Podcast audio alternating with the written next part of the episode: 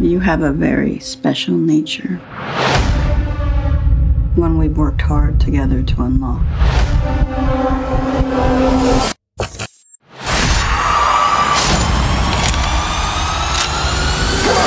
Pull me out.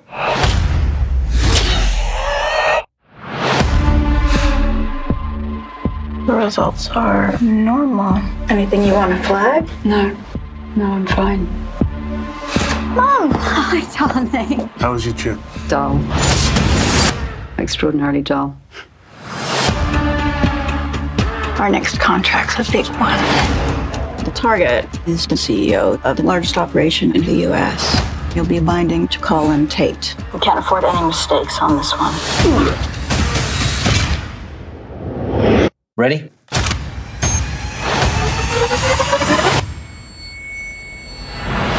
Hallo und herzlich willkommen zu Bahnhofs Kino Extended Edition. Heute mit einem ganz besonderes, äh, ich wollte gerade sagen, düsteren Filmgespräch, aber eigentlich ist es das ja nicht, denn mein Gast äh, bringt alles andere als Düsternis mit, nämlich jede Menge Kundigkeit über äh, das Filmgeschehen, über Filmgespräche und über Filmwissenschaft, über Cinephilie im Allgemeinen und ist auch ansonsten ein ganz undüsterer Mensch, nämlich ein sehr lebensbejahender Mensch, ein Autor, Filmwissenschaftler, Kritiker, den ich sehr, sehr gerne begrüße, aber der filmische Stoff, über den es zu reden gilt, der geht in ganz düstere Abgründe hinein. Hallo, Stefan Jung.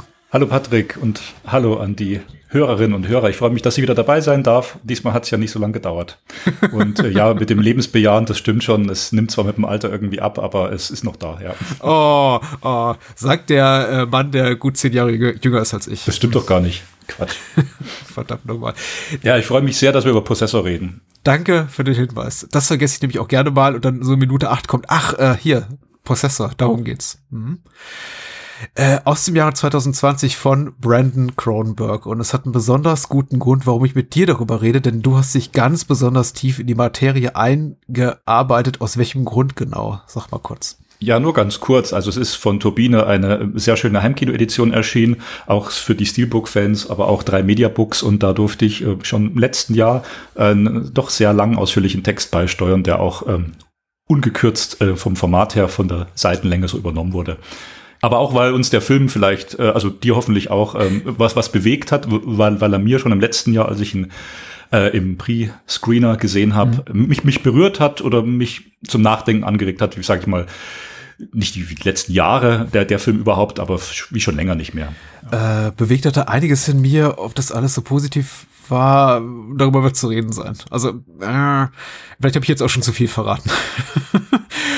es ist auf jeden Fall ein besonderer Film und äh, ich bin sehr erfreut über und gespannt auf deine Kompetenz, die du hier zum Film und überhaupt zum filmischen Schaffen von David Cronenberg, nicht David Cronenberg, Brandon Cronenberg mitbringst, denn äh, ich kann selbiges nicht leisten. Ich habe sowohl seinen Debüt-Langfilm Antiviral als auch Possessor genau einmal gesehen. Possessor jetzt zum ersten und einzigen Mal vorgestern und ich glaube, mein emotionaler Reife, Reifungsprozess ähm, zum Film, der, der, der ist noch im Entstehen begriffen ist das falsche Wort. Also im Flux, möchte ich mal behaupten. Und du bist ja schon sehr, sehr viel weiter.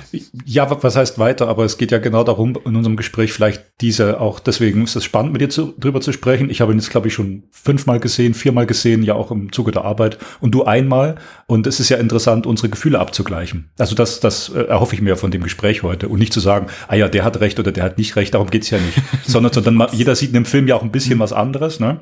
Genau, und deswegen bin ich auch auf deine Gefühle einfach gespannt. Ja. Wie bist du zu dem Film gekommen? Du hast gesagt, du hast ihn in Form eines Screeners zum allerersten Mal gesehen? Ja, ich habe ihn letztes Jahr, also mal vorm, vorm Sommer, äh, kam er dann im Sommer gekürzt ins Kino bei uns über Kinostar. Also leicht gekürzt um eine Minute, FSK 18. Mhm. Und ich habe ihn vorab schon als äh, Pressescreener, als, als Festivalscreener sehen können. Äh, Englisch ohne Untertitel, glaube ich. Und äh, da gab es ein paar, äh, da gab es ein paar Versionen. Das war um die Zeit, als er dann, glaube ich, in den USA bei Festivals lief, ja. Äh, und seitdem auch mal im Kino gesehen?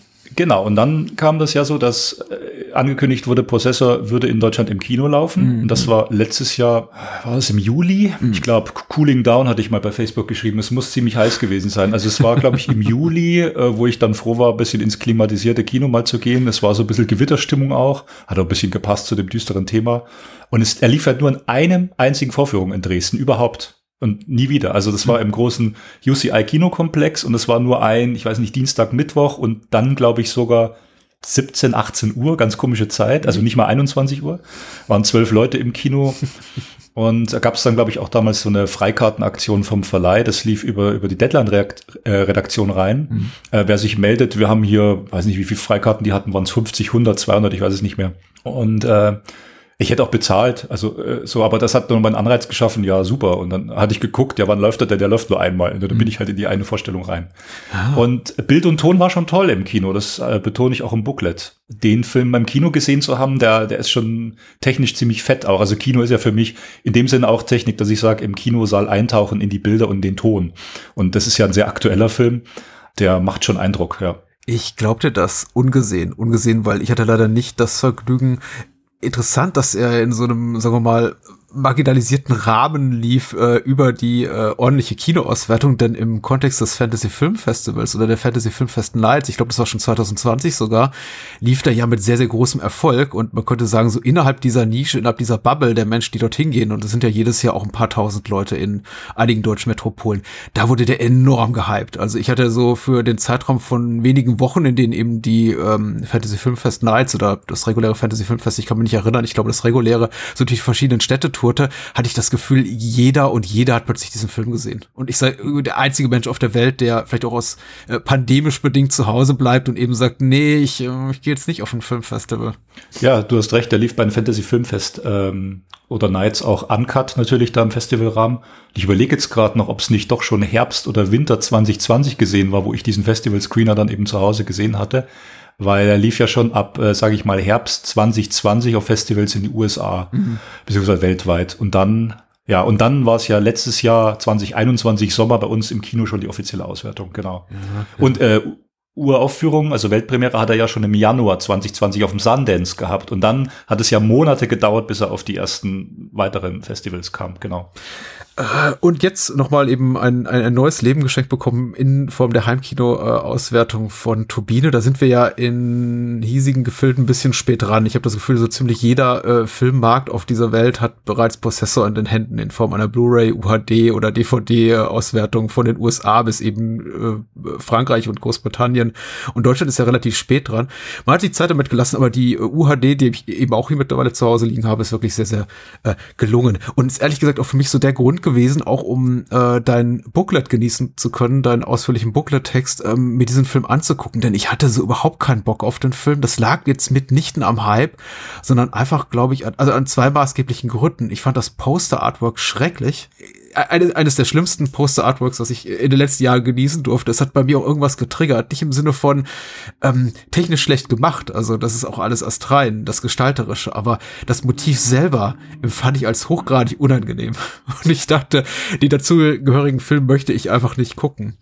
Und ich glaube, der zweite Punkt war einfach der, dass ich von Antiviral, äh, David, äh, Brandon Cronenbergs Debütlangfilm sehr, sehr unterwältigt war einige Jahre zuvor. Also den sah ich und dachte mir, ja, das ist das ist okay. Das ist, kann man gucken, aber ganz ehrlich auch nichts, was ich jemals wieder gucken möchte.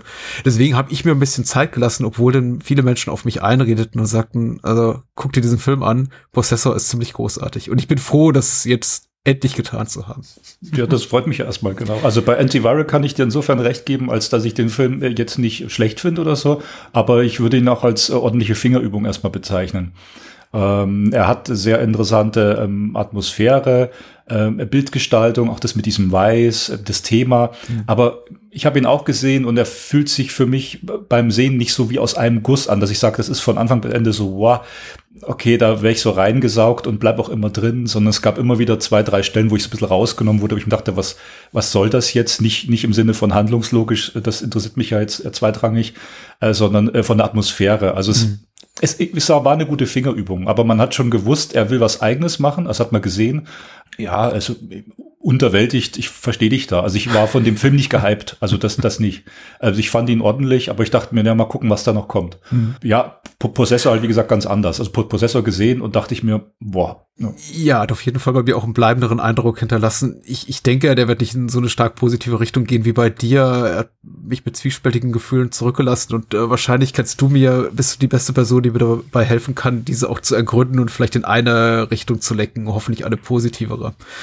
Kurz zu den Eckdaten. Film aus dem Jahre 2020, debütiert bei Sundance, wie du schon sagtest. Äh, die Hauptdarsteller sind Andrea Riceborough, Christopher Abbott und äh, Sean Bean und Jennifer Jason Lean auch in einer zentralen Rolle als äh, Gerda, die Chefin von Tessia Voss, so heißt die äh, Protagonistin des Films. Die äh, Inhaltsangabe bei der UFDB liest sich folgendermaßen und hier wird noch nicht gespoilert, denn das ist einfach der Klappentext, glaube ich, hier von der Blu-ray-Veröffentlichung oder zumindest die ähm, äh, Inhaltsbeschreibung, die der Verleih rausgegeben hat. Tessia Voss, äh, das Andrea Riceborough, ist eine geniale Auftragskillerin. Für eine geheimnisvolle Organisation dringt sie über Gehirnimplantate in das Bewusstsein anderer Menschen ein. Sie ergreift Besitz über deren Körper, um Attentate zu begehen. So gut sie in ihrem Job auch ist, hinterlässt dieser seine Spuren und das Privatleben ist ihr bereits völlig entglitten. Trotz ihrer angeschlagenen Psyche nimmt sie den nächsten Auftrag an. Im Körper von Colin, gespielt von Christopher Abbott, soll sie seine Verlobte Ava, das ist Tuppence Middleton, sowie deren Vater Technologieunternehmer John Pars, Sean B Wien umbringen. Doch was zunächst wie ein Routineauftrag klingt, droht schon bald Tassias eigene Identität auszulöschen. Punkt, Punkt, Punkt. Soweit. Äh, wichtigstes Personal vor der Kamera habe ich äh, genannt. David, äh, Brad, jetzt sage ich schon zum dritten Mal David. Brandon Cronenberg Sohn von David Cronenberg, das sollte man vielleicht auch mal erwähnen, für die äh, drei von tausend Menschen, die es noch nicht äh, begriffen haben. Brandon Cronenberg hat auch das Drehbuch geschrieben. An der Kamera stand äh, Karim Hussein, äh, mit dem er auch, glaube ich, in allen vorherigen Sachen, äh, Dingen, die er so angepackt hat, äh, zusammengearbeitet hat. Ist das richtig? Ja, das ist richtig. Also Antiviral auch und ähm, äh, wenige Monate zuvor einen sehr ähnlichen Kurzfilm. Please speak continuously and allow your, boah, das ist ein sehr langer Titel, kriegen auswendig immer noch nicht zusammen. Also der kam sieben Monate vor Prozessor raus und hat schon eigentlich fast die identische äh, Bildästhetik. Ähm, ja, also so viel hat der Brandon Cronenberg noch nicht gemacht. Also Antiviral, dann äh, den Kurzfilm und, und jetzt Prozessor. Aber Karim Hussein kennt man vielleicht auch als äh, Regisseur von Subconscious Cruelty mhm. Äh, und anderen Filmen vorher, der so ein bisschen, äh, was heißt ein bisschen, der extremes äh, Körperhorror-Kino auch selber schon gemacht hat. Transgressives Kino, könnte man sagen. Und äh, auch als Kameramann unter anderem habe ich damals, glaube ich, bemerkt für Hobo with the Shotgun, der ja auch sehr expressiv ist. Ja. Äh, und anderen Sachen, ja. Genau, Schnitt Matthew Hannum und ansonsten. Ich würde sagen, Jim Williams als Score ist noch nicht uninteressant. Hm? Er hat ja zum Beispiel auch jetzt bei Titan den Score geliefert und ich finde halt, dass sein Ambient-Score ah. hier, ähm, das jetzt kein klassischer äh, Film kompositorischer Score mit Orchester oder so ist, so eher so Drone-Sounds, äh, finde ich sehr wichtig bei Prozessor, diese tiefen Töne. Mhm. Also Jim Williams trägt ja schon noch was dazu bei. Äh, jetzt gerade so mit Blick auf die Eckdaten und in der Vorbereitung zum Filmgespräch mit dir ist mir doch äh, aufgefallen, dass es sehr, sehr viele Parallelen gibt zu Mandy. Ähm, ironischerweise auch eine äh, Heimkino-Veröffentlichung, zu der wir beide einen, einen, Beitrag geleistet haben vor einigen Jahren. Äh, wir haben uns hier wiederum mit dem Sohn eines bekannten äh, Filmemachers zu tun. Also in dem Fall, äh, im Fall von Mandy war das Panos Cosmatos, äh, Sohn von, von George P. Cosmatos und, und hier ist eben Brandon Cronenberg, der Sohn von David Cronenberg. Äh, wir haben hier wiederum ein sehr, sehr expressives Farbspiel zu beobachten. Wir haben wiederum Andrea Riceborough als Hauptdarstellerin. Äh, Darstellerin. Wiederum sind wir hier im, äh, finden wir uns im Horrorgenre wieder und äh, da gibt es einfach sehr, sehr viele Parallelen.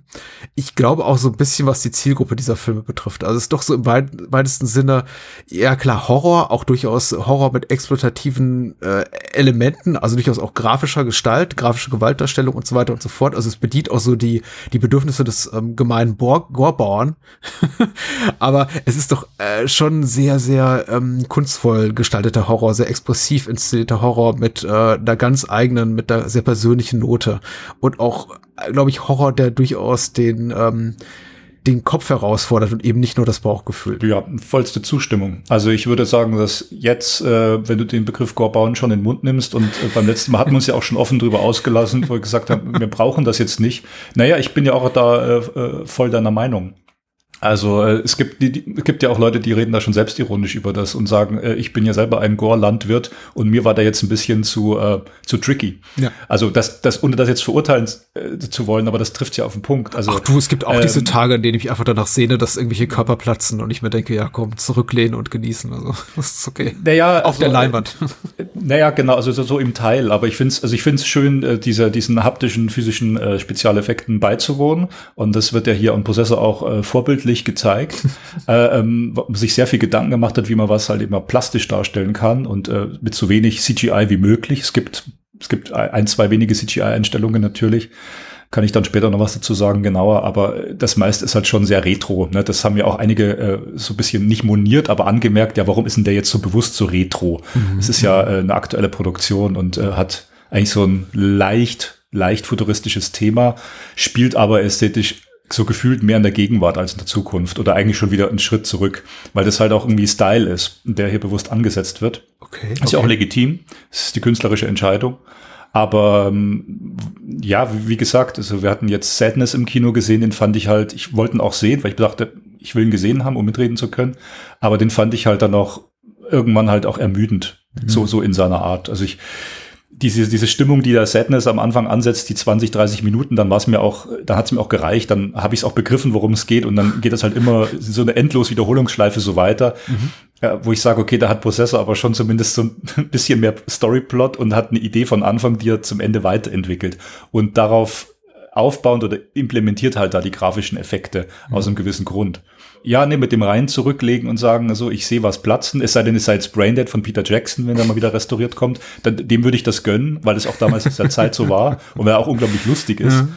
Aber bei Sadness, das fand ich zum Beispiel öde. Also muss ich ehrlich sagen, das, das muss ich mir auch nicht, das verschwendet Lebenszeit irgendwann auch. Ja. Den habe ich noch nicht gesehen, das kann ich nicht kommentieren, aber dein Hinweis mit den äh, Kommentaren im, im Sinne von Prozessor sei doch so retro, äh, finde ich ein bisschen irritierend und ich frage mich, ob ich etwas gerade nicht begreife oder ob Menschen, die ähm, den Begriff Retro-Ästhetik nicht wirklich begriffen haben, weil das Prozessor in der Jetztzeit spielt, in einer erkennbaren Jetztzeit, bedeutet ja nicht automatisch, dass da zurückgreift auf etablierte Topoi. Also tut er durchaus, also gerade so, so, also er will das auch durchaus so im Schaffen des äh, Vaters von David äh, Brandon Cronenberg, David Cronenberg, äh, indem er eben bestimmte einfach Themen und, und Sujets auch wieder aufgreift und eben nochmal, also or ordentlich referenziert und den eben einen neuen Spin abgewinnt. Aber ich habe nicht das Gefühl, dass er sich, äh, was jetzt so seine, seine Visualität und auch die, die auditive Ebene irgendwo anlehnt an bereits Gesehenem. Also da sind durchaus Querbezüge erkennbar, interessante fast in, in jeglicher Hinsicht, wie ich finde. Aber ich hatte zu keinem Zeitpunkt das Gefühl, dass er sich an etwas anlehnt, was irgendwas in mir auslösen soll, im Sinne von, ach, das kenne ich schon, deswegen gefällt's mir gut. Und äh, was zum Beispiel Hobo with a Shotgun, weil du den gerade erwähnt hast, da hat er eben auch Karim Hussein hinter der Kamera gestanden, eben sehr wohl tut. Das ist ein Film, den man anguckt und sagt, ah, okay, ich weiß ganz genau, was der tut, der referenziert A, B, C und parodiert das eben auch teilweise. Aber das tut Possessor in meinen Augen ja überhaupt nicht. Nee, da stimme ich dir zu. Ich würde das jetzt so formulieren, dass ich sage, äh, Possessor sehen wir eine retrofuturistische Alternativrealität, mhm. die mehr Gegenwart als Zukunft ist, definitiv. Und mit Retro meine ich halt gewisse Elemente, die dazu in so Bricolage eingebaut werden. Mhm. Beispielsweise später bei Sean Bean als äh, ähm, äh, John Pass, der mhm der Chef von Suthru, der ja wirklich in so einer Art fast schon antiken Tempel steht. Das wird nach oben ah, oder es ist nicht mal antik, aber es ist vielleicht so, so, so, so mittelalterlich Renaissance. Es wirkt alles sehr tempelhaft, sehr, sehr, sehr antik, sehr erhaben. So, also das, solche Elemente bauen sie ein äh, so, so klassizistisch anmutend mhm, irgendwie. Okay. Sorry, falls ich jetzt Begriffe hier vermische mit klassizistisch, das mag jetzt nicht alles korrekt sein, aber ich hoffe, es kommt drüber, wie ich es meine. Ja, oder auch die Autos. Die Autos, die wir sehen, sind halt eben keine ähm, aerodynamisch geformten, weiß ich nicht, Audi TT neuen Modelle oder S8 oder wie die alle heute aussehen, sondern sind, wirken halt sehr old. Also ja. die, es gibt so Elemente, die wirken sehr Retro-Style. Und ich behaupte jetzt einfach mal, ohne dass das äh, irgendwie äh, ins Negative bewerten will, dass das eine ästhetische Entscheidung einfach war, die getroffen wurde, um einem bestimmten Publikum was zu geben. Mhm. Und Mandy hat ja auch in Teilen diese Retro-Elemente drin. Ähm, unabhängig zu sagen, wir gehen jetzt irgendwie in Backwood-Horror und es erinnert schon generell so ein bisschen an die 80er, ist aber dann wieder überhöht. Also mhm. ich würde sagen, Possessor schafft eigentlich seine eigene filmische Realität. Es ist wirkt auf mich als was genuin eigenes, benutzt aber bestimmte Elemente, auch Retro-Elemente, um das zu vervollständigen. Oder jetzt noch als letztes Beispiel, wenn sie dann in diesem Sue-Through sind, also wenn Chris Abbott ähm, schon äh, quasi possessed ist mhm. von ihr, ist ja von Anfang an, wenn er die Augen aufmacht, müssen wir unbedingt dann drüber reden, diese, diese erste Sequenz, wenn wir ihn eigentlich sehen, was passiert da und er dann in diese Firma Suthru reingeht, das sind ja alles so ein bisschen, es wirkt so ein bisschen retro, die Elemente. Es erinnert ein bisschen an THX 1138, so. Ja. Äh, so, ne, das meine ich. Also er hat so Retro-Elemente drin, macht dann aber halt mit seiner eigenen, ja, leicht futuristischen Storyline was ganz eigenes wieder. Ne? Genau. Ich, ich finde tatsächlich Possessor eines der wirklich positiven Attribute des Films ist, dass er im, im besten Sinne desinteressiert ist an der Technologie, die dort gezeigt wird. Also wir reden eben über Hightech-Technologie, über die Möglichkeit, das Bewusstsein anderer Menschen zu infiltrieren und diese quasi zu steuern. Äh, es geht um einen äh, Datenaggregierungskonzern, äh, der dort infiltriert werden soll, eben über Colin, den ähm, zukünftigen Schwiegersohn des äh, Firmenchefs möglicherweise, wie auch immer. Also die Story ist gar nicht so so unkomplex, also zumindest nicht im Vergleich zu dem, was wir dort äh, bei der UFDB-Inhaltsangabe gelesen haben. Also die hält einiges bereit. Aber äh, zurück zum Thema Technik. Ich finde eben ganz wohltuend, dass dort mit sehr sehr viel interessanten äh, Gedanken und eben auch Technologien gespielt wird. Allerdings immer auf einer sehr sehr abstrakten Ebene. Also das, was wir am Ende des Tages sehen, sind eben nicht große Serverräume und äh, äh, kilometerlange Kabel, irgendwo durchlaufen und Leute, die mit äh, Smartphones und Tablets hantieren, sondern es eben auch alles sehr, sehr runtergeköchelt auf das absolut ja notwendigste äh, in, in Sachen auch Requisiten, um das zu vermitteln, dass wir in eben einer sehr ähm, ja futuristischen, äh, quasi futuristischen Welt uns äh, be befinden, die aber in unserer Jetztzeit spielt. Also es gibt VR-Maschinen oder so quasi VR-Maschinen. Eine trägt äh, äh, unsere Protagonistin auf dem Kopf, wenn sie quasi da die, die, die Bewusstseinsebene von Colin infiltriert oder am Anfang die von Holly, der ersten Attentäterin, die wir sehen. Keine Sorge, also wir spoilern ab jetzt wild drauf los, wollte ich nur, nur mal kurz sagen.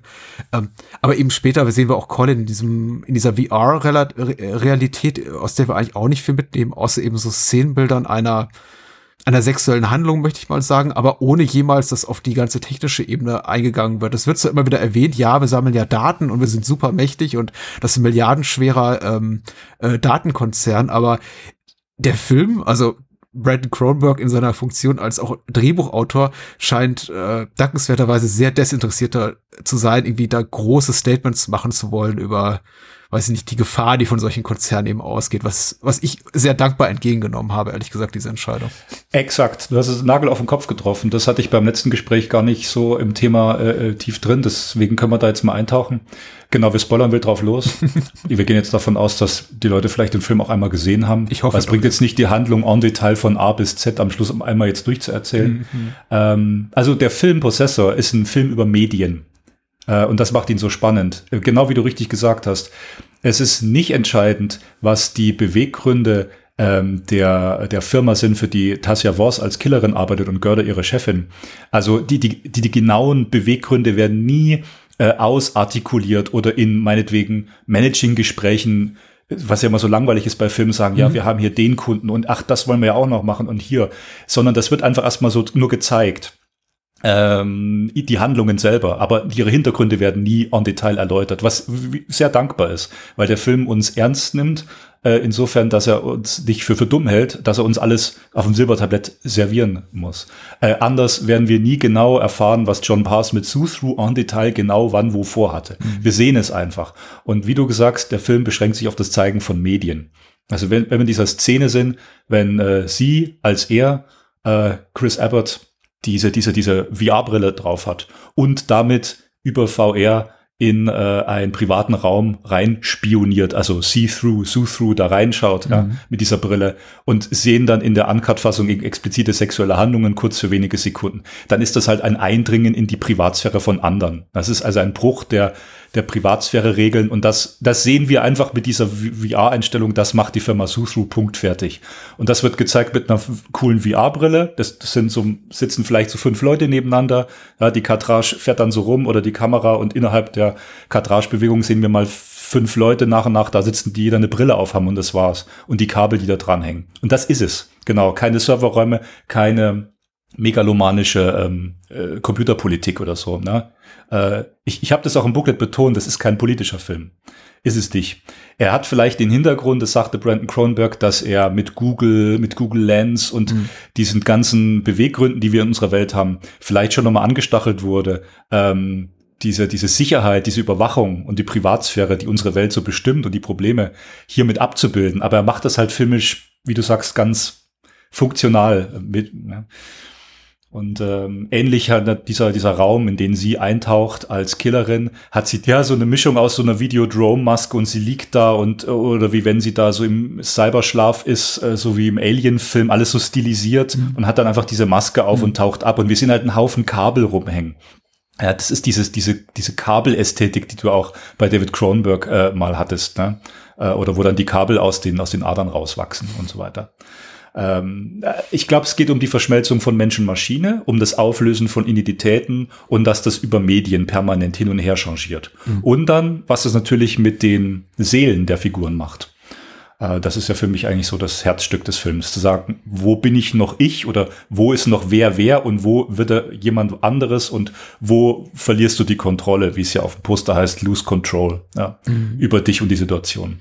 Ich finde tatsächlich, dass, dass Brandon Cronenberg hier einen eindeutigen Fokus setzt, eben auf die von dir zuletzt genannten äh, erzählerischen Komponenten ganz stark tatsächlich und auch eine unglaublich schlaue Entscheidung. Und da zeigt sich eben auch, dass er vielleicht auch aus seinem eigenen Schaffen mit Antiviral und, und, und auch dem, was andere Filmschaffende vor ihm gemacht haben, auch vielleicht gelernt hat auch gelernt hat, welche Geschichten er nicht erzählen will. Und sein Vater, um den nochmal kurz zu referenzieren, äh, macht es ja ähnlich. Also gerade in äh, Stoffen von David Cronenberg, die sich eben auch mit technologischen Entwicklungen äh, beschäftigen, äh, Scanners, Existenz, äh, Videodrom und so, ist ja auch David Cronenberg immer herzlich desinteressiert an dem, was da genau vor sich geht. Also in Scanners wird dann auch nur von irgendeiner äh, Chemiefirma, Bio Biotech-Laboren gesprochen, die irgendwelche Sachen entwickeln und das hat dann die und die Konsequenzen. Aber wie das genau funktioniert, funktioniert, wie diese Entwicklung zustande kommen und welche ähm, Hebel da in Bewegung gesetzt werden müssen, damit das passiert. Das wird auch nie thematisiert, einfach weil, weil es David Cronenberg nicht interessiert und äh, daher hat vielleicht auch ähm, Brandon Cronenberg aus dem Grund die schlaue Entscheidung hier getroffen, äh, zu sagen, ich will gar nichts über irgendwelche ähm, global politisch-wirtschaftlichen Missstände aussagen, sondern eine Geschichte erzählen über, über Körper, über Seelen, über die Verschmelzung selbiger und das ist eben der, der, Fokus meiner Geschichte und vor allem sind äh, eben der Fokus meiner Geschichte die beiden Protagonisten des Films äh, Colin und äh, Tassia, äh, nicht eben jemand wie Görder, die eben in ihrer ähm, Figur einfach eine, sowas wie eine reine Zweckmäßigkeit darstellt, eine, eine, eine plotseitige. Sie gewinnt dadurch extrem, dass sie eben von Jennifer Jason Lee gespielt wird, muss man sagen. Die ist immer super charismatisch und immer tipptopp in dem, was sie macht. Aber äh, Gerda ist zum Beispiel auch eine Figur, wie alle anderen Figuren, die eben äh, Tassia und Colin umgeben, sind unglaublich leere Figuren, die haben kaum Innenleben. Wir erfahren eben hier vom, von, äh, vom Firmenboss, äh, der von Sean Bean gespielt wird, ähm, John Pars, dass er ein ziemlich großes Arschloch ist, aber das war's dann auch. Also da, da, da endet die Komplexität dieser Figuren, äh, weil Brandon Cronenberg kein Interesse an ihnen hat, aus einem ganz bewussten Grund, also war, war mein Eindruck, weil es sich, äh, weil es sich auf die Geschichte einzahlen würde, die er erzählen will. Und diese erzählerische Ökonomie, und wir kommen gleich zum, zum, zu dem ganzen audiovisuellen Gedöns, was noch viel beeindruckender ist, aber erstmal diese erzählerische Ökonomie, die, die fand ich zum Beispiel ganz positiv überein, äh, positiv überraschend.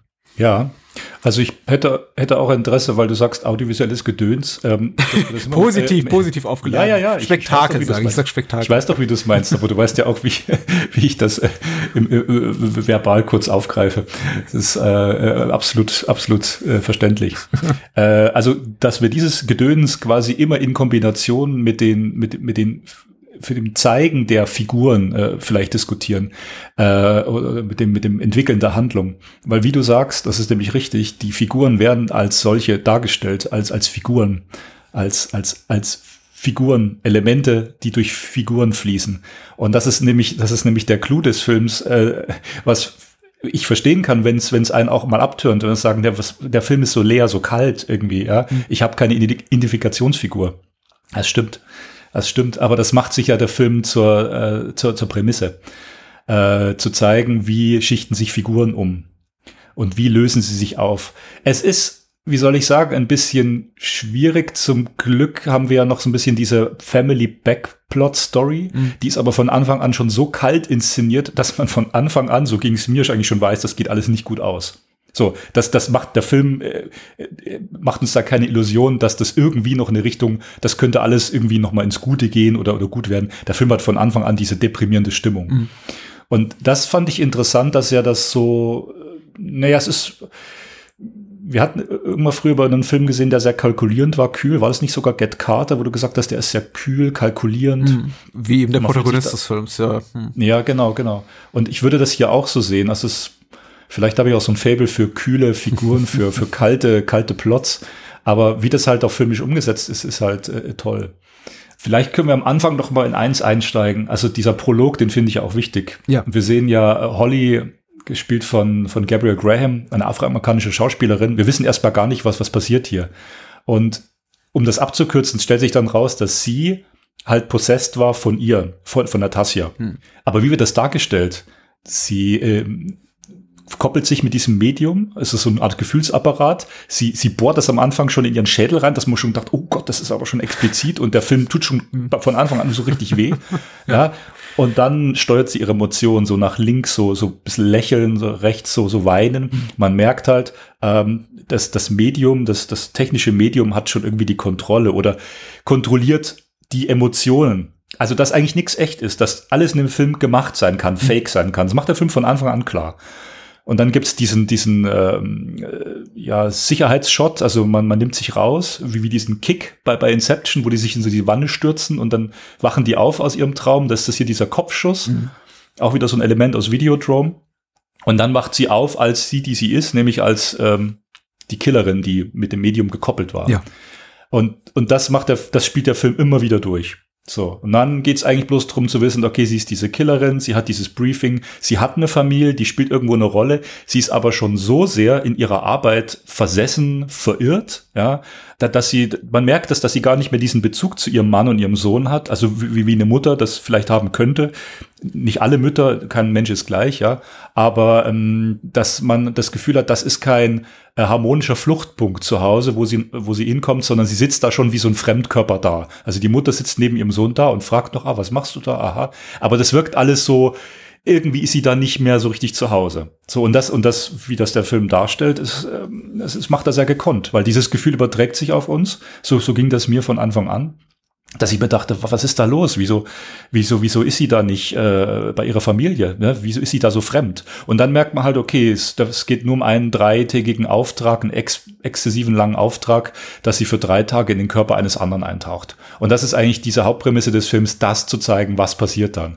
Und dass sie sich während dieses großen Hauptauftrags, auf den sie scheinbar ihre Karriere lang hingearbeitet hat und ihre Chefin das so wollte, dass sie da hingearbeitet wird, weil sie halt so fähig ist, äh, scheinbar, oder sich schon instrumentalisieren ließ so gut, ja, äh, dass sie diesen Auftrag ausführt. Und in diesem Auftrag, wo sie mit diesem Mann verschmilzt, da kommen dann auch noch Geschlechter und Gender Verschiebungen äh, äh, spielen damit rein, also mhm. packt eigentlich alles mit rein.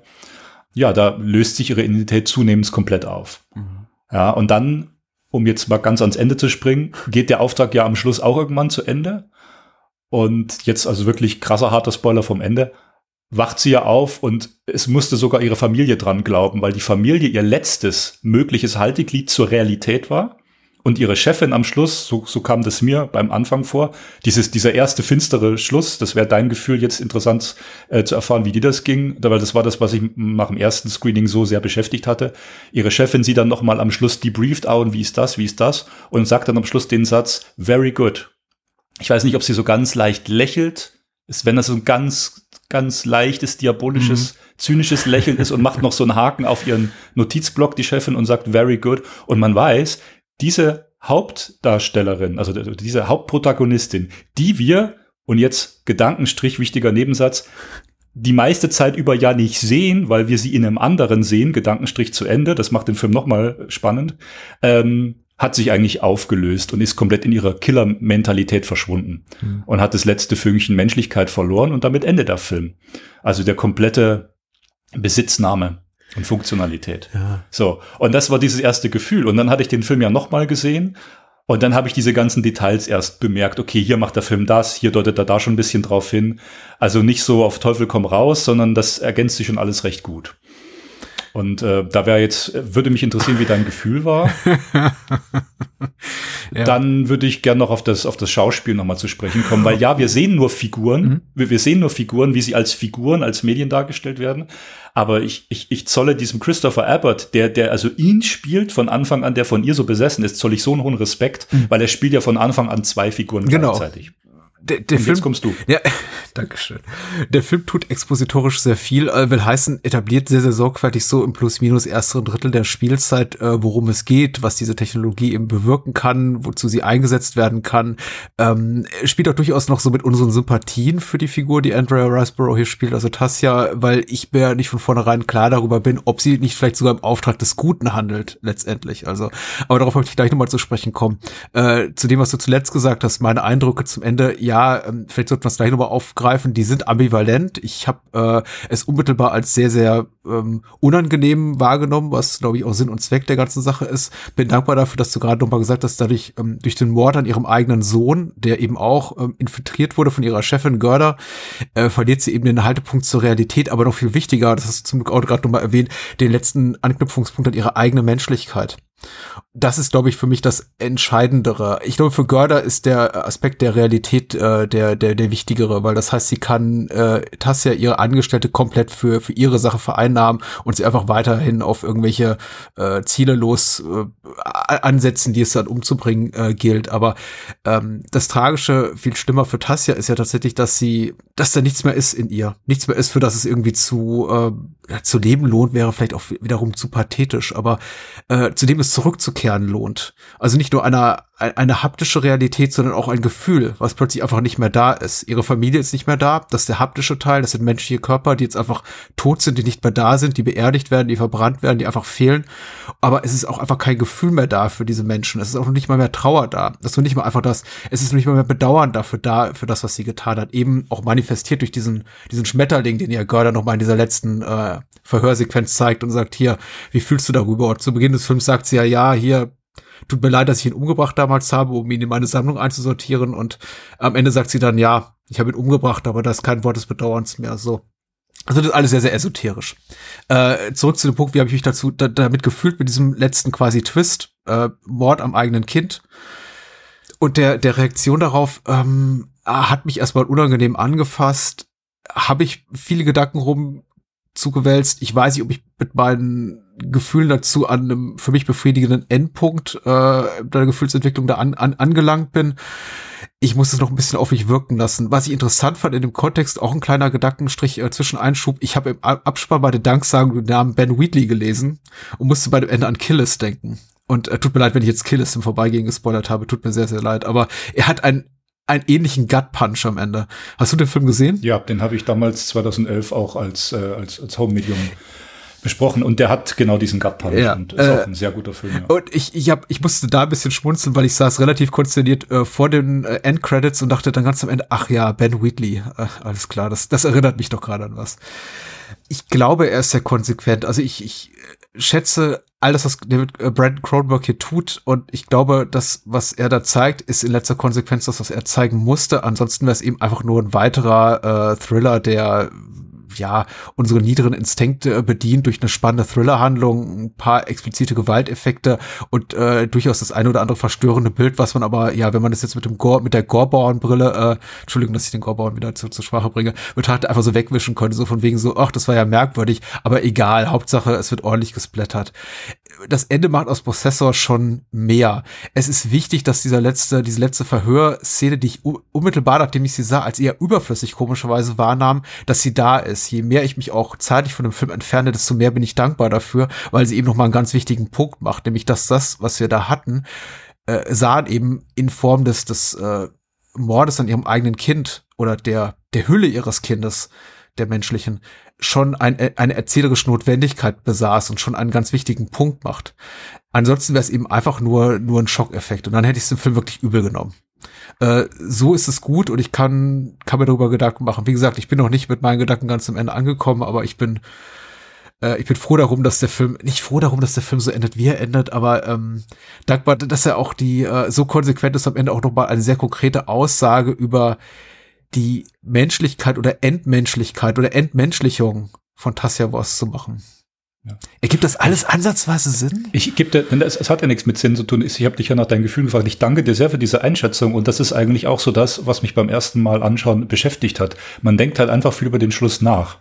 Äh, ich finde, wenn es einen Film schafft, und das ist auch immer wieder persönliche, ähm, äh, persönlicher Geschmack, also es, ich mag das jetzt nicht ins, ins, ins zu sehr ironische hier das Gespräch lenken, aber wenn jemand das Gefühl hat, er musste jetzt eben über Transformers 2 halt länger nachdenken als jemand anderes, dann ist das ja auch okay. Mhm. Ja, aber bei mir war es eben so, dass Possessor mich halt einfach sehr zum Nachdenken angeregt hat. Und wenn es einen Film bei mir schafft, dass ich mich nicht nur Viertelstunde oder meinetwegen vielleicht noch bis zum nächsten Morgen kurz drüber nachdenken, oh ja, der Film, der war gestern schon was. Sondern der Film hat mich, hat mich gehorntet, mhm. geisterhaft, zwei, drei Tage lang verfolgt. Ich habe ja selber Kinder, du auch das ist was, wenn du das siehst in der Intensität, gerade, also eine Mutter killt ihr eigenes Kind, es wird explizit gezeigt, du aber schon in dem Film begreifst, es geht hier um Funktionalitäten, um, um Störungen, Identitäten, ja, dass sie das nicht einfach von Anfang an so aus aus irgendwelchen äh, äh, krankhaften Freuden macht, sondern äh, dass das irgendwie dahin arbeitet und der Film dieses extreme Bild bewusst nutzt, um uns damit zu konfrontieren. Also da habe ich schon sehr Respekt davor, weil es ist natürlich erstmal unangenehm, das anzuschauen und ich verstehe auch jemanden, der sagt, das kann ich jetzt nicht so sehen.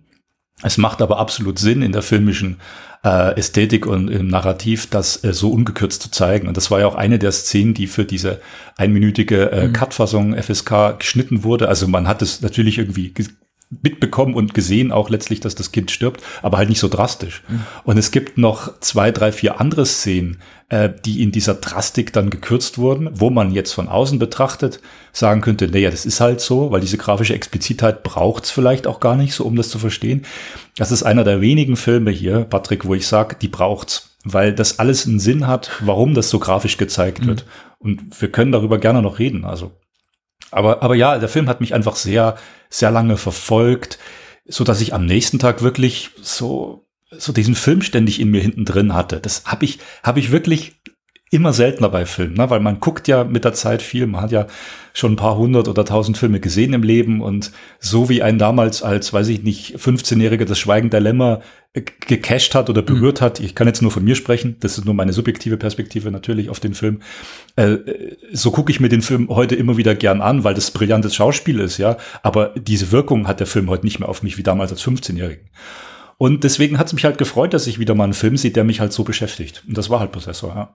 Ich glaube, was mich tatsächlich erstmal so ein bisschen fassungslos und vielleicht auch verärgert, ich habe dir, wir haben ein paar E-Mails ausgetauscht im Vorgespräch, äh, im, im, Vorfeld des Gesprächs und ich habe dir geschrieben, ich bin äh, zu gleichen Teilen irgendwie äh, glücklich und äh, verärgert darüber, dass ich den Film geguckt habe. Und was mich, glaube ich, so initial auch verärgert zurückgelassen hat, ist erstmal, dass ich, ich glaube, nicht äh, in vollem Umfang wahrgenommen hat, was Brandon Cronenberg hier vorhat. Ich habe ihn tatsächlich über weite Strecken als relativ geradlinigen Thriller wahrgenommen, auch mit der ganz klar dramaturgisch fast schon klassizistischen Note, in dem Sinne, dass äh, du hast gerade eben Inception erwähnt, der ja auch äh, sehr bekannt dafür ist, dass er so expositorisch sehr, sehr frontloaded ist. Also du hast quasi die gesamte erste Stunde, die erstmal die alle, alle Regeln und alle Figuren erklärt und so und so ist das. Nur um dann zu sagen, so und hinten raus, dann wird Tacheles geredet, also nicht mehr Tacheles geredet, gar nichts mehr geredet, sondern dann kommen die ganzen Schauwerte und Prozessor ist eben ähnlich angelegt. Wir haben, ähm, wir kriegen die, wir, wir, die, die Figuren werden eingeführt, die Technologie wird eingeführt, das Plotkonstrukt wird bereitet, um quasi in diese Welt hineinzugleiten. Auch diese moralische Ambivalenz, die eben Andrea Riceborough Figur auszeitet, die, die, wir sehen sie eben in diesem Auftrag aber äh, diesen Auftrag durchführen, diesen, diesen Mordanschlag, aber wir wissen eben auch nicht genau, gerade mit dem Blick auf ähm, einen eher, naja, zwiespältig auch, auch visuell konnotierten Anwalt, den wir da sehen. Also er ist wohl Jurist oder Anwalt, den sie da umbringt, ein, ein sehr fettleibiger Mann, über den wir auch eben nichts wissen, der aber auch so ein bisschen uns präsentiert wird, zumindest auf einer visuellen Ebene, wie ja, vielleicht hat er auch Dreck am Stecken, vielleicht geschieht das dem eben auch recht. Du hast ja mhm. gesagt, die, die junge afroamerikanische Killerin oder deren Körper ist eben auch uns in jeglicher Hinsicht ein, ein, ein gefälligeres Filmbild oder eine Filmfigur, die wir einfach sehen in diesem schönen blauen Onesie, den sie da trägt und denken, ach, die sieht aber, die sieht aber cool aus. Also ein bisschen so wie Uma Thurman in Kill Bill oder so in ihrer, ihrem Bruce Lee äh, Trainingsanzug. Also ist alles so ein bisschen sympathischer aufgeladen. Ich gucke mir das an, denke mir so, ja, hm, ja, hm, hm. Vielleicht hat das auch alles irgendwie sein Gutes, ach nee, hat's doch nicht, aber äh, ich, ich komme vom Hölzchen auf Stöckchen. So oder so, ich habe das Gefühl, es wird einfach der Boden bereitet für einen Wirtschafts-Horror-Thriller in den folgenden 60 Minuten und bin eigentlich mit der Erwartungshaltung so in die zweite Filmhälfte gegangen. Soweit sogar, dass mich eben diese ganzen expliziten Gewaltmomente und auch die Momente mit der Full Frontal Nudity, wir sehen zwei erregierte Pimmel in diesem Film und äh, mehr, fast schon so ein bisschen rausgerissen haben, insofern, dass ich dachte, ja, aber eigentlich ist das doch hier eine relativ konventionelle Thriller-Handlung. Also die, die steckt in dessen Kopf und will diesen Auftrag durchführen. Es ist ganz klar, dass es da Komplikationen geben wird, aber ich habe nicht nach dem Punkt gesucht, ich habe mich einfach von dem Film unterhalten lassen. Und dann so war mein Gefühl, so in den letzten fünf bis zehn Minuten will der Film wirklich mehr. Da will er doch vielleicht einfach auch ein Statement machen und mehr über die Figur sagen und einer Figur eine Komplexität geben, nämlich Tassia, von der wir vorher gar nicht so viel mitbekommen haben, die einfach eher so traumwanderisch durch ihr Leben zu gehen scheint, die dann auch ganz schön so von der Bildfläche zumindest als Figur verschwindet, weil sie sich plötzlich eben im, im Bewusstsein von, von, von Colin befindet und wir sehen sie eben nicht mehr als, als, als Filmfigur, sie ist einfach eben weg. Sie, sie taucht nur einmal kurz auf, wenn es eben diese, diese Sequenzen gibt, in denen eben die Körper verschmelzen. Und es gibt dann diese Überblendungen. Dann später trägt Colin ihre Maske, also Gesichtsmaske, was sie eben oft im Filmplakat wiederfindet, was ich so unangenehm fand. Aber äh, wir erfahren ja einfach über nichts über sie. Und dann so auf den letzten Metern sagt der Film so, ich sag jetzt aber doch doch was über diese Figur aus. War, war, war so mein Eindruck und damit hat das hat mich überrumpelt, muss ich ganz ehrlich gesagt zugeben. Und ich das meinte ich mit, als ich dem Vorfeld schrieb, es hat mich echt verärgert, weil ich fühlte mich von dem Film über weite Strecken gut unterhalten und auch hier und da durchaus so ein bisschen auf intellektueller Ebene stimuliert, aber ich war nicht darauf gefasst, dass der Film etwas über eine vielleicht größere Wahrheit aussagen will, betreffend die mhm nominelle Hauptfigur des Films, die wie gesagt wir gar nicht so viel sehen. Ich glaube, wir sehen reine Screentime betreffend Colin wahrscheinlich sogar mehr als Tassia. Das ist der Punkt, ja. ja. Soweit ja. wieder meine unvollendeten Gedanken zu Possessor. Es tut mir leid. Nee, du, du, du, du sollst dich bitte nicht entschuldigen. Das ist absolut äh, spannend und ähm, ich überlege gerade, äh, aber ich eine Frage, wie, wie meinst du das, dass das eine konventionelle Thriller-Handlung wäre? Weil es ist okay. ja schon so, mhm. dass das, äh, nee, nee, ich, wir wollen ja drüber sprechen, genau. Also ich war zum Beispiel irritiert von dieser anfänglichen grafischen Gewalt. Ich dachte mir, hä, was soll das? Der Film fängt gerade an und zeigt das in einer Härte, in einer expositorischen Härte. Was soll das? Also ich mal gedacht, wenn der Film letztlich diese expositorische Härte zu Beginn nicht irgendwie, ich will nicht sagen begründet, aber irgendwie letztlich am Ende des Films greifbar macht für mich, dann fände ich das dämlich.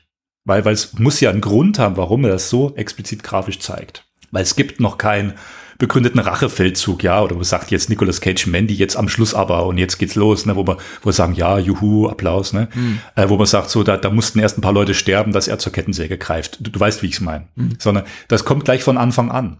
Also dieses, dieses, da habe ich mir gedacht, okay, der Film, entweder ist er, ist er total schräg und, und doof und, und ist irgendwie und gefällt mir nicht, ja, oder er macht es bewusst, um mich zu schocken und mich zum über weiteres äh, anzuregen.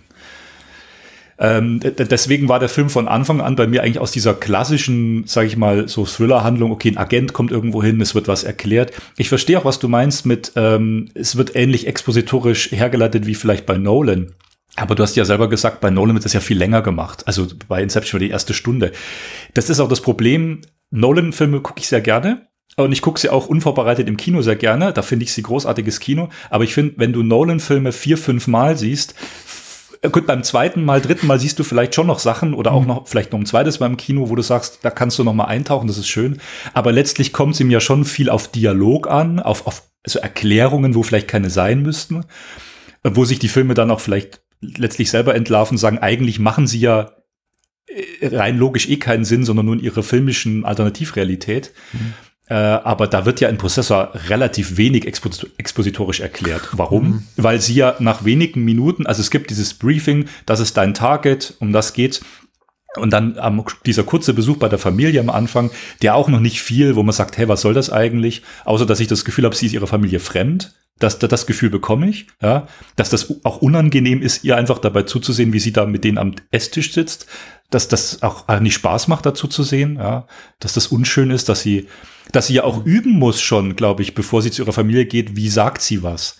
Also das fand ich auch bemerkenswert. Von Anfang an übt sie, wie präsentiere ich mich meiner Familie an der Tür. Sie muss das nochmal einstudieren, wo man merkt, sie hat auch schon, sie, sie kann gar nicht mehr natürlich und echt sein. Ja. Aber dann ist ja der Film nach wenigen Minuten in dieser, in diesem anderen Körper schon drin.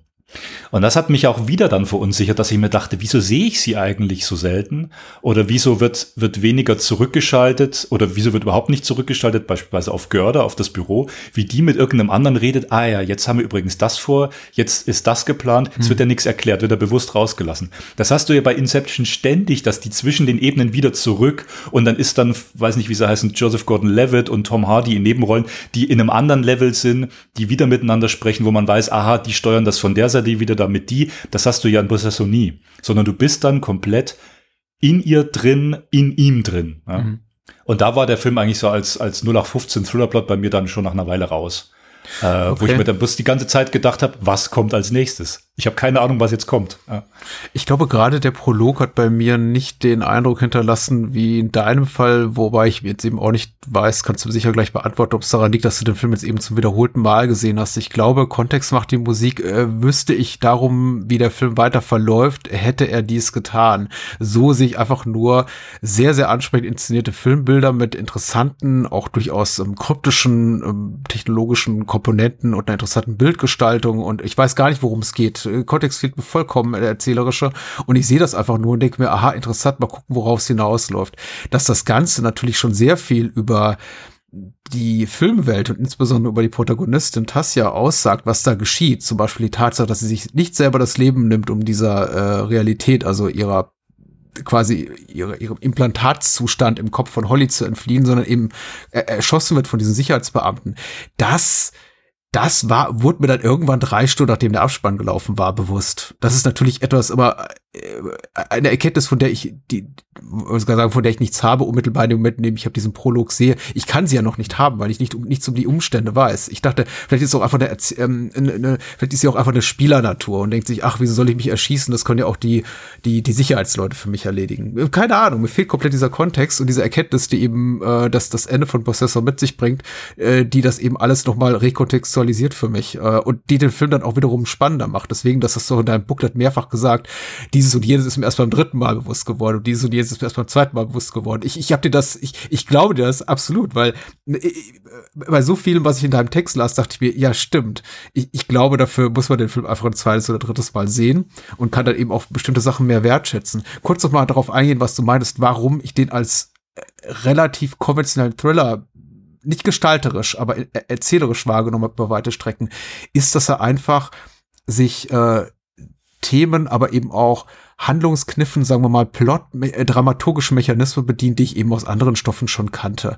Erstmal dieses, ähm, die, die, die Uhr tickt runter, dieses ganze Motiv. Du hast drei Tage Zeit, um diesen Auftrag durchzuführen. Hier sind die Regeln.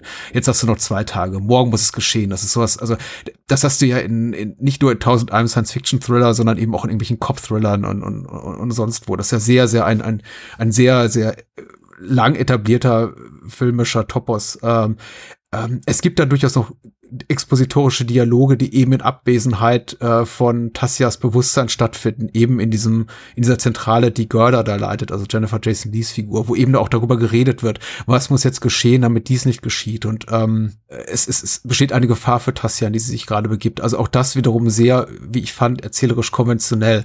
Dann kommt dieser äh, Figur Eddie rein in Form quasi eines Rettungsseils oder Rettungsankers für, für Tassia, um sich aus dem äh, Bewusstsein von Colin zu lösen um wieder in die, in die echte Realität, in die Realität der, der in, in Tassias echte Welt quasi zu, zu, zurück zu entfliehen, weil sie es offenbar nicht kann. Sie kann sich nicht das Leben nehmen, nachdem sie ihren Auftrag durchgeführt hat. Auch das wiederum ein Element, was mir aus nicht zuletzt Total Recall beziehungsweise der dazugehörigen äh, Philip K. Dick Sto Short Story bekannt war. Also sagen wir mal so, da sind durchaus einfach so so so erzählerisch-dramaturgische Wegmarkierungen, bei denen ich mir dachte, ach, das kenne ich schon. Wiederum, also ich möchte nicht sagen, der Film ist irgendwie retro, dass er das offensichtlich macht, aber es ist etwas, es sind so äh, erzählerische Handgriffe, mit denen ich etwas anfangen kann, bei denen ich mir meist unterbewusst, muss ich sagen, nicht so bewusst im Sinne von haha, ertappt, aber un unterbewusst eben merke, damit kann ich was anfangen, das habe ich so schon mal gesehen. Und das meinte ich mit konventioneller Thriller-Struktur. Ja, danke für die Erläuterung. Es bringt ja auch was, das, das so zu hören, ja. Nicht, dass sowas genau, also jetzt hier wie, da, wie, wie, wie Eddie nee, nee, da, da Figur Also, ist, dass, dass die Uhr runtertickt und das ist, das ist natürlich schon, sag ich mal, relativ greifbar und auch konventionell, auch im positiven Sinne natürlich gemeint. Zu sagen, ich habe drei Tage, zwei Tage, einen Tag, die Uhr tickt immer stärker, es wird immer spannender, die Zeit läuft weg. Das, das ist natürlich klar. Ist, ist, ja auch kein Kritikpunkt, weißt du, ich stehe nee, auch nee, habe ich auch nicht, habe ich, habe hab ich auch nicht so, hm. genau, habe ich auch nicht so empfunden. Dass der Film letztlich hinten raus immer, immer spannender wird, Jetzt könnte man natürlich sagen, okay, worauf steuert der Film dann letztlich auch hin? Oder, oder wie zeigt er das? Und da, genau, da ist vielleicht der Punkt, wo er sich dann von diesem äh, konventionellen dann doch wieder unterscheidet. dass die Figuren, die ja als flache Figuren, wie wir jetzt schon mehrfach betont haben, uns dargelegt werden, wo die wenig greifbar sind, äh, doch irgendwie bei uns Emotionen auslösen. Ich, ich will nicht sagen Gefühle oder Mitgefühl, das nicht, aber Emotionen, Bewegungen, dass er doch wieder in eine andere Richtung geht, vielleicht weg vom konventionellen. Äh, äh, da vielleicht dann könnte man da weiter denken oder weiter das beobachten. Ähm, ein Beispiel wäre zum Beispiel eine klassische Thriller-Plot-Struktur, die nach Zeit geht, wäre zum Beispiel ein Agent, die, der, die sie ja auch ist, eine Agentin, die einen Auftrag bekommt, klassisches James Bond-Narrativ oder in dem Fall auch meinetwegen bei Inception oder bei Tenet, ja, äh, ich habe so und so viel Zeit und muss den offensichtlich Bösen besiegen. So, das ist ja relativ klar gezeichnet bei Bond-Film oder bei Tenet. Wir wissen, wer der Böse ist, wir wissen, wer der Gute ist ähm, es ist vielleicht alles ein, ein bisschen komplexer und mhm. nicht so ganz, äh, ne, ein bisschen vielschichtiger, ein bisschen ambivalent, aber auch nicht zu sehr. Ne? Und das ist ja bei Prozessor voll daneben. Also bewusst voll daneben gemacht, in dem Sinne, dass wir das nicht erkennen können. Äh, denn äh, klar ist am Schluss der Auftrag dann vollendet, äh, äh wenn, naja, wenn er sie ihm das Auge aussticht oder wenn sie ihn attackiert mhm. oder wenn sie dann bei John Pass in seinen heiligen Hallen da die, die Leute killt. Das ist ja der Auftrag, der wird ja irgendwie vollrichtet. Aber wie wird das auch wieder gezeigt? Auch wieder mit dieser drastischen Gewalt. Was, was löst denn das bei einem aus, wenn man einen Protagonisten sieht, der mit so einer expressiven Gewalt am Anfang in dem Körper nicht nur diesen ersten übergewichtigen Mann am Anfang, sondern dann später auch den scheinbar Antagonisten mhm. ja so killt mit so einer grafisch überladenen Gewalt, dann löst das bei mir ab, äh, sofort den Eindruck aus, der oder diejenige, in dem Fall, der das macht, müssen ja irgendwie negativ konnotiert sein, weil warum ist das so brutal dargestellt? Wenn ich, wenn ich was extrem Brutales auf der mhm. Leinwand sehe, mhm. ist mal abseits vom, vom Fansblätter Peter Jackson, Braindead und so, dann, dann lade ich das mit was negativem Grausam auf. Das heißt, es kriegen ja eigentlich immer die Antagonisten die Möglichkeit, deswegen spielen ja auch SchauspielerInnen gerne Antagonisten, weil sie da mehr Möglichkeiten haben, in düstere Ebenen einzutauchen. Die bekommen ja mehr Möglichkeiten, äh, sag ich mal, äh, gewalttätiger zu sein, äh, roher zu sein, rabiater zu sein.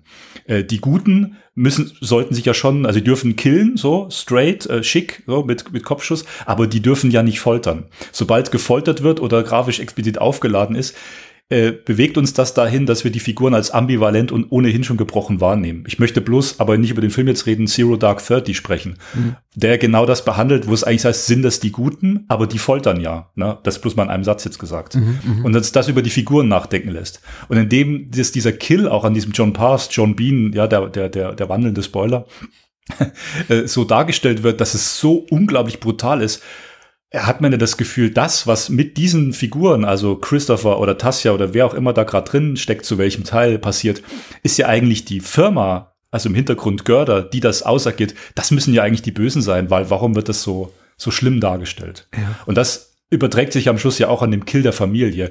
Und das meine ich eben, der Film muss das bewusst so zeigen, auch am Anfang, dann dieser Kill mit dem Auge, wo ihm das Augenlicht auf einer Seite genommen wird, dass er eben nicht mehr sehen kann, hat ja auch eine äh, erzählerische Bedeutung dass er, der die Überwachungsfirma leitet, nie auf einem Auge blind wird. Ne? Und am Schluss sowohl der Mann als auch das Kind so grafisch explizit getötet werden. Es hat ja diesen negativen Aspekt, dass wir darüber nachdenken müssen. Äh, nein, nein, das darf nicht sein, das ist tragisch. Mhm. So. Und da ist der Film schon sehr mutig und sehr, wie soll ich sagen, unkonventionell, weil wenn wir sagen, wir sind bei, bei Gorlandwirten, die sagen, sie sehen es ganz schnetzeln, mhm. aber letztlich ist es entscheidend, dass es entweder ironisch gebrochen wird zu einem gewissen Grad, ich denke jetzt an Evil Dead oder so, ja, oder dass wir wissen, ähm, äh, der Gute ist aber eigentlich der Gute, der inmitten der ganzen Schnetzelei irgendwie noch überleben will, mhm. dann kann ich das gucken. Aber im Fall von Possessor ist es doch recht unangenehm, weil die, sag ich mal, leitenden Protagonisten das selber machen, mhm. aktiv forcieren. Ja. Und ähm, es gibt unangenehm. Ja, äh, ich habe gerade mal, ich, ich suche gerade Händering gedanklich ähm, im übertragenen Sinne nach einer einigermaßen positiv konnotierten Figur in diesem Film. Und wahrscheinlich ist es Colin, was nicht einer gewissen Ironie entbehrt, denn von Colin selber erfahren wir ja wenig bis nichts, aber er ist zumindest der Hauptleidtragende dieses Films. Wie gesagt, äh, du hast ja bereits erwähnt, durch Christopher Abbott wirklich eindrucksvoll dargestellt, weil er muss Außergewöhnliches leisten, weil wir kennen nichts von der Figur. Wir wissen gar nichts über sie, außer eben so ein paar expositorischen Details, die Görder äußert. Und die sind vermutlich auch ähm, äh, nicht unbefangen geäußert. Also er wird einfach sehr negativ gezeichnet von ihr, damit es wahrscheinlich Tassia leichter fällt, in seinen Körper zu schlüpfen und äh, diesen Auftrag zu übernehmen und äh, sie keine moralischen Skrupel dabei plagen. Also er wird vorgestellt als ja quasi entmannter, phlegmatischer Typ, der im Grunde sein Leben nicht auf die Kette kriegt und äh, froh sein kann, dass er eben eine, eine reiche Konzernerbin gekommen ist, aber im Grunde einfach nur so dahin vegetiert und das perfekte Opfer oder das perfekte Werkzeug, um diesen Ort, äh, diesen, diesen Mord zu verüben, weil eben keiner damit rechnet, dass er sowas tut. Insofern, das alles, was wir über Colin wissen, allein nur auf so einer Dialogebene und dann kommt er eben ins Spiel. Das fand ich eben auch ganz spannend, im Grunde überhaupt keinen auch emotionalen Ankerpunkt zu haben, zu haben als Zuschauer beim Gucken dieses Films. Und ich mache jetzt den Brückenschlag, darauf wollte ich eigentlich hinaus, zu der Szene, in der eben wir Tassia sehen in äh, Form ihrer Wirtskörper, wie sie diese furchtbaren Gewalttaten ausübt. Das hat bei mir, und ich fand deine Erklärung jetzt ganz spannend, weil es, glaube ich, eine andere Perspektive bedient, die ich auch komplett nachvollziehbar finde, von wegen, die macht grausame Sachen, die muss eine grausame Person sein. Meine Gefühlslage, als ich das alles sah, insbesondere betreffend den Mord an Sean Bean, war, was treibt die an? Ich habe versucht, nach Gründen oder vielleicht sogar Entschuldigungen dafür zu suchen, warum die tut, was die tut. Ist die, ja, lautet, leidet die vielleicht an einer posttraumatischen Störung? Macht die diesen Job schon zu lange? Wurde die vielleicht auch Zero Dark Thirty aufgreifend gefoltert irgendwie oder vielleicht dazu gezwungen, diese Sachen zu tun? Vermutlich nicht, denn sie hatte immer noch die Freiheit, heimzukehren zu ihrer Familie, mit denen zu Abend zu essen. Aber ich habe eben händeringend wiederum einfach gedanklich nach Gründen gesucht, warum sie tut, was sie tut. Der Film gibt mir das aber nicht. Der, der, der nennt mir keine Gründe. Ja. Oder tut er das? Nee, Nee, da, da gibt keine und das ist entscheidend. Es gibt, äh, der ist nicht an einer Psychologisierung der Charaktere interessiert. Und äh, davon würde ich mich auch loslösen. Mhm. Also da würde es, ich finde es interessant, dass wir bis zu diesem Punkt jetzt zumindest unsere, unsere Gefühle oder dass man sagt, was bewirkt das in einem, ähm, da hat ja jeder so sein eigenes Empfinden und äh, da muss man auch, glaube ich, jedem Zuschauenden so ein bisschen freistellen, dass jeder das ein bisschen anders empfindet. Aber ich würde hier definitiv äh, die Kerbe reinhauen und sagen, eine Psychologisierung ist nicht angestrebt. Mhm. Äh, bringt ja nichts, weil wie wir schon am Anfang mehrfach erläutert haben, die Figuren werden ja nicht uns komplett so vorgestellt, dass wir sie nachfühlen könnten oder auch sollten. Mhm. Sondern wie gesagt, vielleicht das Einzige, dass sie am Anfang das schon einstudieren muss, bei ihrer Familie zu sein, dass man merkt, hier herrschen Störungen vor. Und ich glaube, wenn wir uns einfach auf den Begriff Störungen erstmal verständigen, kommen wir bei dem Film sehr weit. Wenn man also interessiert ist, einen Film zu sehen, wo die Charaktere diffus sind, äh, äh, von Störungen, sage ich mal, gezeichnet, mhm. wenn, wenn ihre Entscheidungen drunter leiden, in welche Richtung gehe ich jetzt, wenn, wenn, wenn man das spannend findet, dass das ständig so meandert zwischen, ich will nicht sagen gut und böse, mhm. ne? das, das wäre das falsche Begriff, sondern zwischen verschiedenen gesteuerten Emotionen, Aggressivität, Zurückhaltung, äh, wie präsentiere ich mich, wenn man das auch auf einer ästhetischen, äh, filmisch, farblich, wie auch immer gearteten Ebene spannend findet, was der Film hier ja noch bietet, oder auch schauspielerisch, äh, dann kommt man bei dem Film sehr weit. Ähm, das hat er bei mir beim zweiten Mal geschafft, dass ich mich auch in dieses Schauspiel, diese Schauspielerei, sie spielen ja alle irgendwelche Figuren, mhm. rein versenken kann und gucken kann, wie spielt jetzt zum Beispiel Christopher Abbott das. Und das ist vielleicht so eine Schlüsselszene, genau wie du sagst, expositorisch, wir haben am Anfang bloß das Foto von ihm, sie erzählt irgendwas, die Görder, das war's. Äh, bloß kurz. Ich glaube, das ist auch interessant bei unserem Podcast, wir, glaube ich, sprechen diese wenigen Stellen an, die Details, wo Görder mal was sagt, aber die sind im Film wirklich marginal. Die mhm. sind mal hier kurz, mal da ganz kurz. Äh, die, die kann man nebeneinander stellen und das ein bisschen als expositorisch auch begreifen. Aber im, in der Relation vom Rest des Films, was gesehen wird, gehen die auch ein bisschen unter. Das heißt, man hat die nur so als Funkenfetzen im Hinterkopf, man versteht es nicht wirklich. Ne? Mhm. Also er wacht auf, ja. Sie wacht in ihm auf, sie ist in seinem Körper dann drin, der Auftrag beginnt und das Zimmer ist in so einem violetten Licht eingetüncht. Ja. Er macht seine Augen auf und schaut sich natürlich erstmal im Spiegel an ich würde sagen, eine expositorische Figurendarstellung in, in dem Sinne, dass man sagt, der Film stellt das immer wieder aus, wie sich Figuren andere Figuren betrachten und sich selber betrachten, mhm. aber keine Psychologisierung. Ja. Und dann schaut er sich im Spiegel an. Wir wissen, sie ist in ihm drin. Sie be, äh, befühlt ihren neuen Wirtskörper. Ne? Ja. Sie greift sich unten in, an den Penis. Ich wollte gerade sagen, sehr, sehr ehrliche Szene, weil ich immer bei solchen Sachen, bei solchen Buddy-Switch-Comedies auch immer denke, ich glaube, das Erste, was ich tun würde, wäre genau das. ja, genau. Und das, das ist, ja genau. Und jetzt, jetzt kommen wir da so richtig so in das Herzstück vor. Da ist der Film einfach sehr ehrlich, genau. Ähm, er, sie, sie, sie als er fühlt sich dahin, versucht sich in ihrem neuen Körper erstmal zu begreifen. Na, so, oder dann später auch diese Sexszene, na, wenn er scheinbar mit seiner Freundin Sex hat und das aber so gefilmt ist, dass wir sie oben sehen, mhm. die Kamera so runterschwenkt und, und wir sie, Andrea Riceborough, mit Oberkörper sehen. Wir sehen ihre äh, weiblichen Geschlechtsmerkmale, die Brüste. Aber dann, wenn die Kamera nach unten fährt, gibt es so eine Art Switch im Kameramove und wir sehen dann den Penis. Na, weil du sagtest, wir sehen zweimal im Film erigierte Penisse. Das wurde auch in der Kinofassung genau die eine Stelle, wo man, wenn, wenn sie, Schrägstrich er, mhm. mit der Freundin Sex hat, die Kamera runterfährt, dass man diesen Penis eben nicht mehr sieht, weil zu explizit. Macht ja wenig Sinn, weil genau das soll ja gezeigt werden, diese Art hybride Körper in einem. Also zum Teil, äh, zum Teil sie, zum Teil er. Man muss alles mit einbeziehen, Geschlecht, Gender, zum Teil männlich, weiblich, zum Teil man hat das Gefühl schon, dass er sich vielleicht als, mhm. ähm, wie würde man heute sagen, Cis-Mann als Mann in einem männlichen Körper als Mann fühlt und sie vielleicht als Frau äh, in einem weiblichen Körper, aber auf ästhetischer Ebene vermischt das der Film konsequent hin und her. Mhm. Ja. Also dass die Identitäten quasi aufgelöst werden. Ja. Und äh, was ich auch noch spannend finde, wie diesen Störungs Störungselementen, ja, das sind ja auch diese mhm. Bild Bildüberlagerungen. Mhm. Ja. Und das ist natürlich was, was man erst beim zweiten, dritten Mal bemerkt, dass bei der Exposition am Anfang, also bei diesem Prolog wollte ich sagen, dass dann dieser Wasserhahn, äh, der da so rausfließt, dass der schon so vibriert. Das ist meine erste dass Notiz also, gewesen, ja, tatsächlich. Also das hat mich sehr beeindruckt naja, man, als Filmbild, ja. Na, man sieht das, das ja Nahaufnahme, aber mhm. man kann es erstmal nicht zuordnen. Mhm. So, und wenn man den Film ein zweites Mal sieht und sieht dann später nochmal so einen Wasserhahn, so Störungen und sieht dann Störungen in den Figuren, Bildüberlagerungen, dann diese grafischen Effekte, die immer wieder hin und her reisen, symbolisieren, Auflösen von Körpern, wieder Zurücksetzen von Körpern, ähm, dann ist das natürlich spannend. Also ich glaube, der Film will ästhetisch und motivisch ausloten, wo ist genau diese Verschwimmungsgrenze, wo Identitäten mehr zum einen oder zum anderen kippen ja, und am Schluss findet der Film dann ein Bild, wo sie sich beide ja äh, simultan miteinander unterhalten. Mhm. Also wo man sie beide in einer Filmeinstellung sieht, sowohl Chris Abbott als auch Tasia Voss.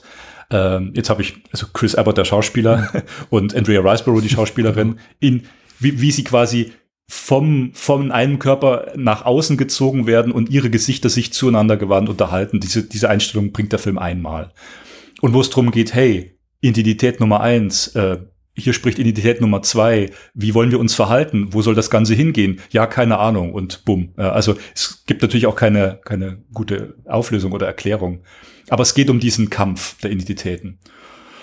Ja, wieder viel geredet, aber wenn dann das natürlich dann eine Befriedigung gibt und dann mal sowas gern schaut, ähm, dann ist das, dann ist das natürlich schon sehr reichhaltig. Und dann bietet der Film logischerweise beim zweiten Mal, dritten Mal hier Ansatzpunkte oder Details, wo man sagt, ah, okay, das fügt sich hier noch mit rein, hier noch mit rein. Mhm. Ähm, das ist schon ja was von Dauer. Ich, ich glaube tatsächlich, also deswegen, äh, wenn es ein, eines geschafft hat, unser Gespräch, ist, dass es meine Wahrnehmung in eine deutlich positivere Richtung äh, verlagert hat. Insofern, dass ich tatsächlich einfach das Innenleben der Figuren beim ersten äh, Sehvergnügen oder durch durch Leiden des Films wie auch immer äh, vermisse tatsächlich. Deswegen äh, vermutlich auch, ich, ich, ich nehme mal an, stark mein interessenseitiger Fokus eher so auf die Thriller-Aspekte zu Ungunsten der darüberliegenden Motive, erzählerischen Motive, aber eben auch äh, audiovisuellen Gestaltungen. Die habe ich immer als sehr beeindruckend wahrgenommen und sehr interessant, zumindest auch wenn es mir nicht immer gefiel.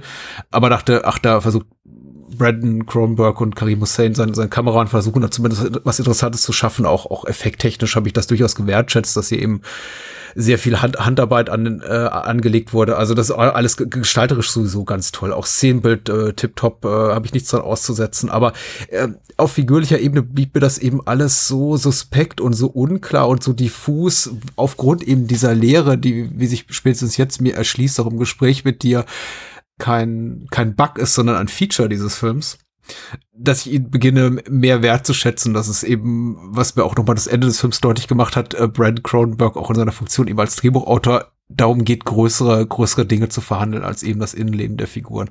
Die Motive des Films scheinen ihm einfach wichtiger als äh, die Figuren. Und das ist eine Entscheidung, mit der ich mich jetzt erst beginne zu arrangieren. Genauso wie ihm die Filmbilder und einfach die ästhetische Gestaltung wichtiger sind als, als die Figuren. Die Figuren sind ja wirklich, wie ich schon vorhin sagte, perfunktorisch. Das sind auch, ich, ich, ich be äh, benutze den Begriff menschliche Hüllen.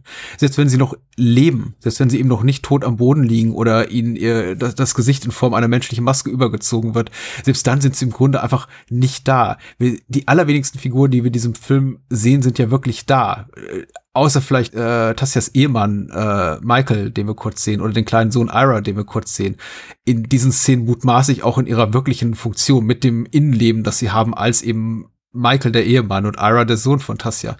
Aber auch die verschwinden eben ganz schnell und äh, begeben sich an die Peripherie und dann eben ins, ins, ins Ungewisse, ins Unbekannte, ins, ins, ins einfach in, in die Irrelevanz für diesen Film und tauchen eben erst dann wieder auf, indem sie einfach eine völlig andere, neue Funktion bekleiden. Und ich glaube, meine Sehnsucht war es einfach und da bin ich auch vielleicht einfach zu sehr geprägt von, von meiner eigenen verdammten Erwartungshaltung oder von äh, erzählerischen Konventionen, dass ich immer danach suchte nach einem Mehr in den Figuren. Was gibt's da noch zu entdecken? Was treibt die um? Ich habe beschrieb ja eben darauf, wie ich auf die Gewaltszenen reagierte, nämlich mit, ähm, ja, was treibt diese Figur an? Warum verstümmelt die jetzt Sean Bean so furchtbar, bevor sie ihn umbringt? Das hat doch irgendwie alles keinen Sinn naja, vielleicht hat mir ihr, vielleicht bei dieser Frau äh, Tassia Voss ganz furchtbares Leid angetan in ihrer Vergangenheit. Ich suche doch immer nach Entschuldigung dafür, dass die Figuren so erratisch handeln, wie sie eben handeln.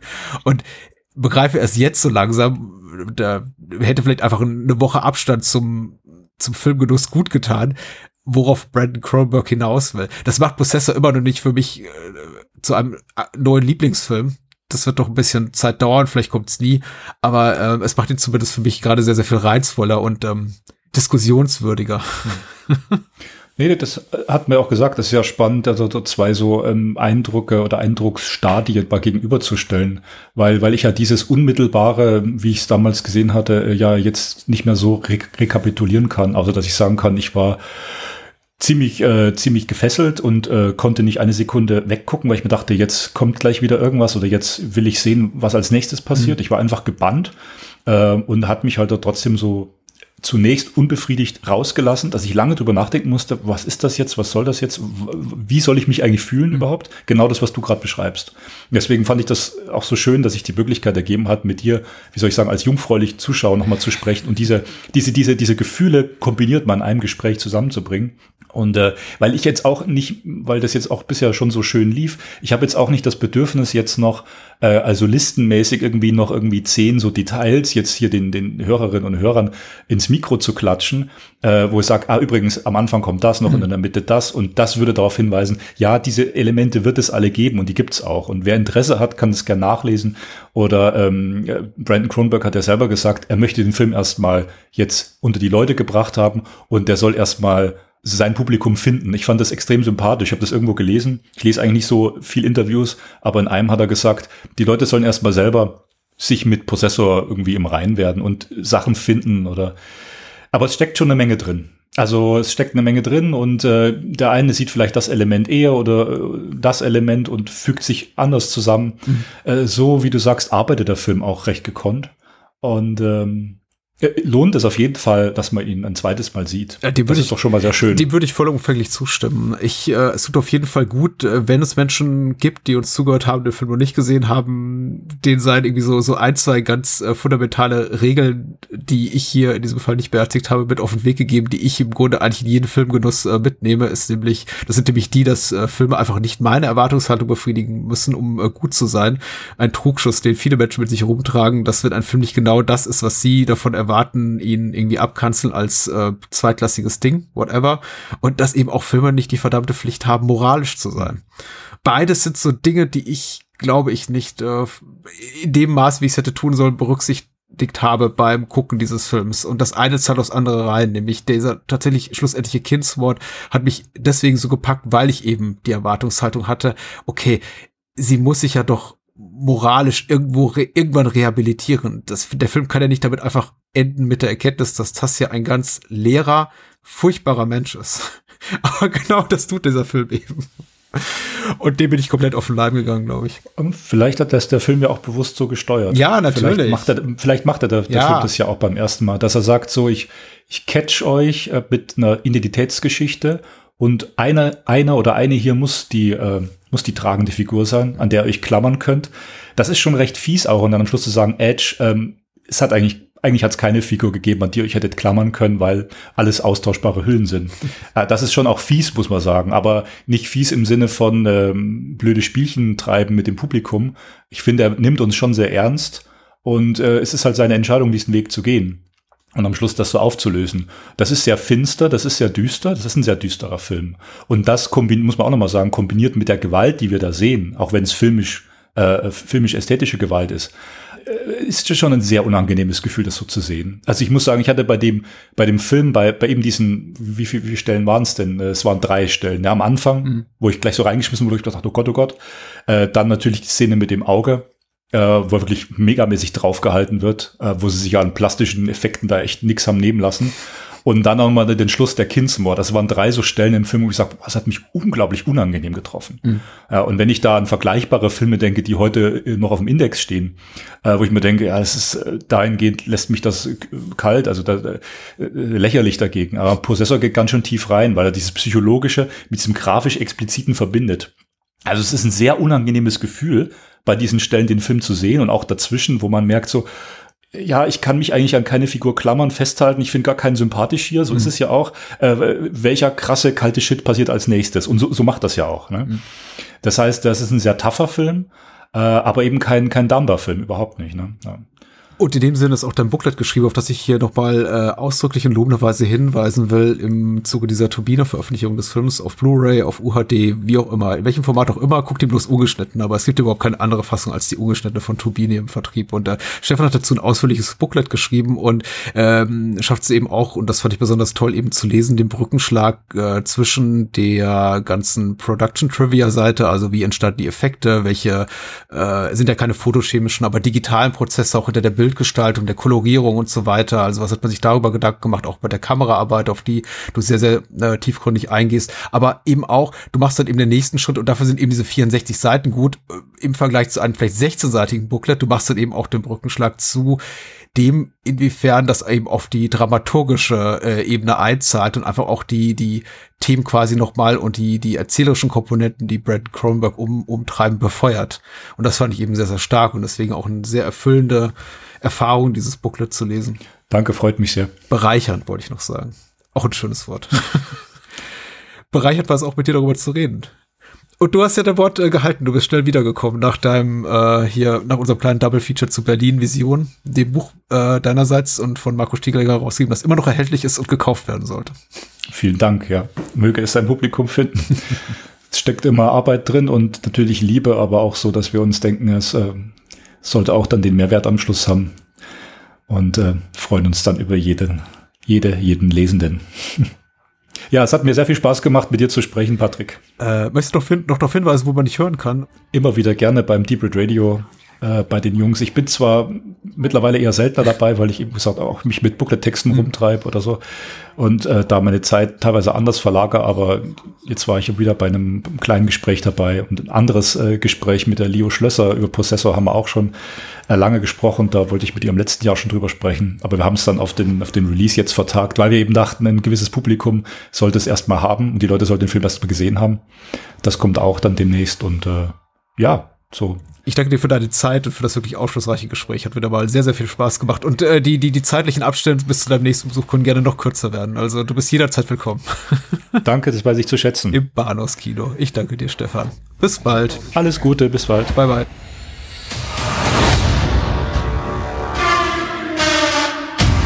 I need to know. I need to know what she's done to me. He's become a danger. Where is she? Come out or I'll do it! Sometimes that small thought is all it takes to lose control.